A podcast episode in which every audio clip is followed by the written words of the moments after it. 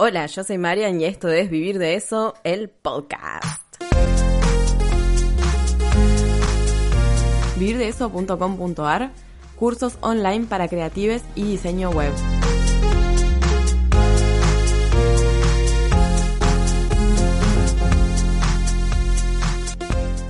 Buenas, buenas, ¿cómo están? ¿Todo bien?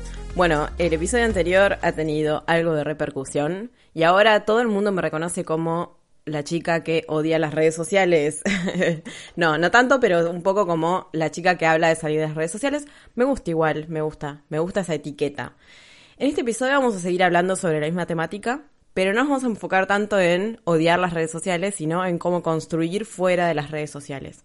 Así que lo que se me ocurrió como para empezar a entrar en tema y también empezar a hablar de email marketing, que me encanta, es hablar sobre los embudos de venta, cómo podemos trabajar un embudo de venta con email marketing, ¿sí? Si no tenés ni idea, si no tienen ni idea sobre qué son embudos de venta, les recomiendo que escuchen el episodio 9 sobre embudos de venta y después vuelvan a escuchar este.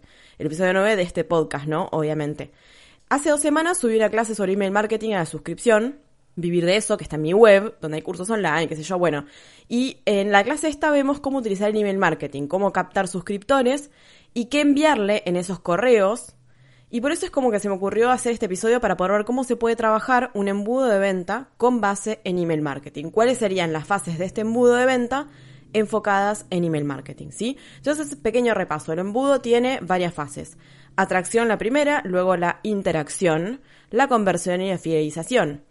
En la atracción lo que hacemos es atraer al público, en la interacción captamos su correo, en la conversión le vendemos algo y en la fidelización le seguimos vendiendo cosas, básicamente. Entonces lo que vamos a trabajar, eh, lo que vamos a hablar en realidad en este episodio del podcast es, vemos la atracción como eh, la atracción a través del blog, de redes sociales, publicidad, etcétera, la interacción como la captación de ese email a través de un lead magnet, la conversión a través del email marketing y la fidelización a través del email marketing. O sea, una vez que ya la gente llega a nuestra lista de correo, seguimos trabajando únicamente con email marketing, ¿sí? Bien, en la primera etapa de atracción, lo que queremos hacer es atraer gente y obtener su mail. Podemos trabajarla de varias maneras, con artículos del blog, con las redes sociales, o sea, la gente que ya nos sigue, atraerla para obtener eh, ese mail que tienen, digamos, para, que, para poder seguir en contacto con estas personas y tener una base de datos. Podemos trabajar publicidad en Facebook e Instagram o en Google Ads. Podemos trabajar también eh, haciendo alianzas, colaboraciones, o sea, trayendo gente que sea público de otra, de otra persona, de otra emprendedora. Eh, pero la idea de esta fase es atraer la mayor cantidad de gente posible para luego pasar a la siguiente fase, la de interacción, que es donde vamos a llevar a la gente a nuestro lead magnet, ¿sí?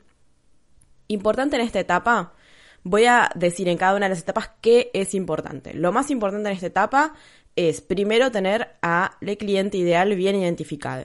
Si no sabemos a quién le vamos a mostrar el contenido, a quién le vamos a vender, qué vamos a vender, quién es, qué le gusta, todo eso, no vamos a poder nunca eh, hacer que funcione este embudo. Porque la idea es que la gente que entra a este embudo sea gente que nos puede comprar, que sean potenciales clientes. Entonces, más que nada porque esto nos va a ahorrar plata, nos va a ahorrar tiempo. Si metemos a cualquiera en el embudo, si cualquiera entra en el embudo, entonces después va a ser más difícil hacer la, venta, digamos, porque el porcentaje de gente a la que le va a interesar realmente lo que nosotros vendemos va a ser mucho más chico. Entonces, para poder hacer bien todo esto, de entrada, la gente que va a entrar en el embudo tiene que ser gente que le interese al menos la temática, que tenga algún tipo de interés relacionado, ¿sí? O sea, que sea una persona que puede llegar a comprar, que tal vez no compre por el momento en el que está, pero sí le tiene que interesar la temática y tiene que ser una persona potencial cliente sí o sí. O sea, lo que voy es que no puede ser cualquiera. Si yo vendo micrófonos para podcast, entonces voy a apuntar a gente que posiblemente vaya a hacer un podcast. Si no, no me conviene, digamos, va a entrar cualquiera y capaz que ni le interesa hacer un podcast y en algún momento de, esta, de este embudo va a irse y nuestro porcentaje de conversión va a ser muy chiquito o nulo tal vez. Entonces, ¿Qué tenemos que hacer para poder optimizar todas las etapas? Primero, cliente ideal bien identificado, ¿sí? ¿Quién es? ¿Qué le gusta? ¿Qué blogs lee? ¿Qué contenido le interesa? Siempre relacionado con lo que hacemos. Lo que vamos a hacer es mostrarle contenido de valor a estas personas que son quienes nos interesan, o sea, a quienes le puede interesar nuestro producto o servicio y hacemos como una especie de filtrado. O sea, el embudo en sí es un filtrado, porque ya entra un tipo de gente y la que llega hasta el final va a ser nuestro cliente, ¿sí? Segundo punto, contenido de valor de calidad para mi cliente.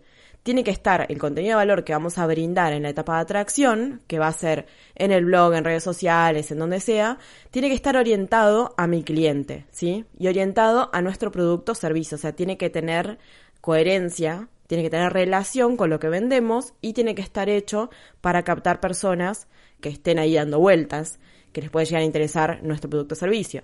Para tener suscriptores de calidad, tenemos que tener el cliente ideal bien identificado y el contenido de valor de calidad. O sea que son estas dos cosas en principio, cliente ideal bien identificado y contenido de valor de calidad para mi cliente. Estas dos cosas son súper importantes. Y por último, la publicidad. Si es que hacemos publicidad, tiene que estar bien segmentada para ese tipo de cliente, ¿sí?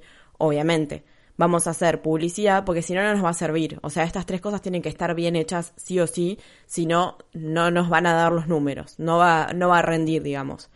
Después el segundo paso, una vez que la gente que atraemos esas personas al embudo, pasan al siguiente paso que es la interacción, donde vamos a intentar eh, ofrecerles algo a cambio de que nos den su mail. En esta etapa vamos a crear un lead magnet. Un lead magnet es un imán de leads. Básicamente es algo que le vamos a dar a esta gente, le vamos a ofrecer algo a cambio de su mail, ¿sí? Entonces, eh, ¿qué es importante en esta etapa? Primero, el lead magnet tiene que estar bien orientado a mis temáticas, como lo mismo que el contenido de valor del punto anterior tiene que estar totalmente relacionado a lo que hicimos en el paso de atracción, o sea, totalmente relacionado a ese artículo del blog, totalmente relacionado a lo que hablamos en redes sociales, a la publicidad que tenemos o a la alianza que hemos hecho, tiene que estar totalmente relacionado a esa temática y también a lo que vamos a vender, o sea, es el paso lógico desde la atracción hacia la conversión.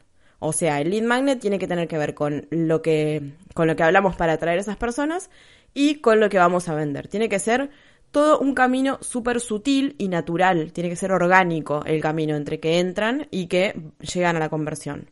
Eso por un lado. Segundo punto, la web. Tiene que tener ciertas características, la web, donde vamos a, integrar, digamos, este, este lead magnet para que nos funcione y que la gente se anote, porque si la web no funciona para que la gente se anote en lead magnet, entonces no vamos a, nadie se va a notar, digamos, y vamos a tener ahí una fuga, digamos, de leads. Características que no ande lenta, que tenga nuestra identidad, que esté hecha para convertir, o sea, que sea intuitiva, que el lead magnet no esté escondido, que se vea a simple vista, que sea fácil de encontrar. Em, bueno, eso sería lo básico, digamos, en la web, como para poder captar. Después tenemos que tener por tercer, en tercer punto la plataforma de email marketing. Ya en esta etapa tenemos que tener la plataforma de email marketing identificada. Averiguar qué plataforma nos conviene para usar según nuestras necesidades. O sea, qué vamos, a qué cantidad de contactos le vamos a enviar, cuántas veces vamos a enviar, o sea, cuántos mails vamos a enviar, vamos a hacer automatizaciones o no. Todo eso va también cómo lo vamos a integrar en la web, qué web tenemos, si tenemos en WordPress, si usamos Elementor, si usamos otra cosa. Bueno, todo esto es importante averiguarlo antes de contratar la plataforma de email marketing. Si quieren saber, yo uso Sendinblue y lo integro con Elementor y lo integro con WordPress, ¿sí? Y está bueno, Sendinblue. Va, me gusta porque tiene buenos precios. Después tenemos, por último, el copy, ¿sí? Que sea un lead magnet no significa que no lo tengamos que vender para que la gente se lo descargue. O sea, lo ideal es tener una landing, una landing page, una página de aterrizaje para el lead magnet. Entonces, de esta manera vamos a convencer de una mejor manera con un buen copy a la gente para que se anote en este lead magnet. Porque ahí el porcentaje de personas que van a llegar, o sea, si lo que, lo que vamos a hacer en cada una de estas etapas es que más cantidad de personas pasen de una etapa a la otra, digamos. Y por eso es importante tener en cuenta todas estas cosas. Para que optimizando cada una de estas cosas, más personas lleguen desde la etapa de atracción hasta el final, digamos, de la, del embudo de ventas, ¿sí? Después tenemos el siguiente, la siguiente parte que es la conversión. Ahora que ya tenemos el mail, vamos a hacer mails enfocados a la venta. Algo que veo mucho, muchísimo, es que hago las primeras dos etapas y después no mando ningún mail. Lo ideal es que esto ya lo tengan hecho. O sea, que ya tengan pensada la estrategia de mails antes de empezar a hacer todo este trabajo, porque si no, lo van a hacer al reverendo pedo. Así que la idea es que, es que no lo hagan al pedo, que no trabajen al pedo, ¿sí? Entonces es importante en esta etapa Punto número uno, consistencia. Muy importante una vez que entramos en la parte de los mails, consistencia. Mandar mails seguido, no sé si seguido, pero sí respetando nuestra promesa. Vamos a mandar una vez por semana, mandamos una vez por semana. Mandamos una vez por mes, mandamos una vez por mes. Pero no desaparecer.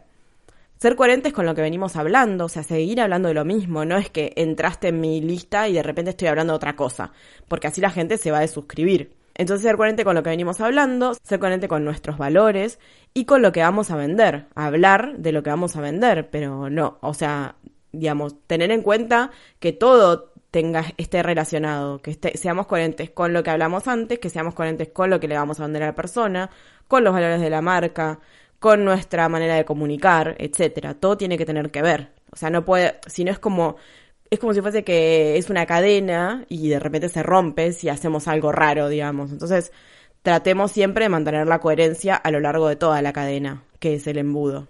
Punto número dos, automatizaciones. No siempre tenemos que estar mandando mails manualmente.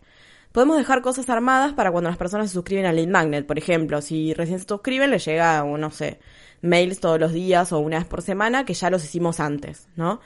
Eh, y también lo que podemos hacer, si mandamos mails, no sé, dos veces por semana, una vez por semana, una vez por mes, lo que sea, tampoco es que lo tenemos que hacer ese mismo día, podemos hacerlo antes y dejarlo programado.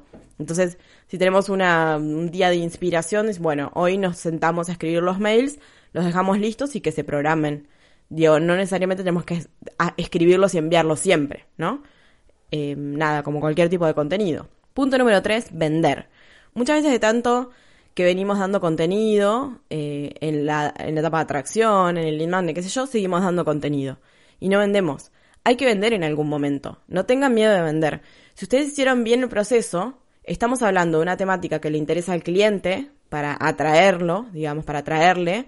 Le enviamos un lead magnet que le interesa, entonces probablemente la persona está en mi lista porque le interesa lo que quiero vender.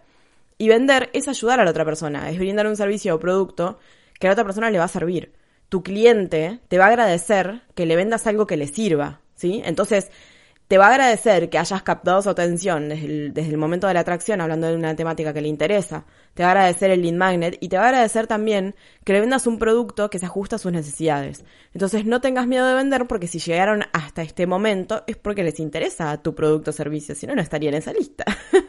Así de simple. Eh, y por último, está bueno trabajar ofertas de tiempo limitado.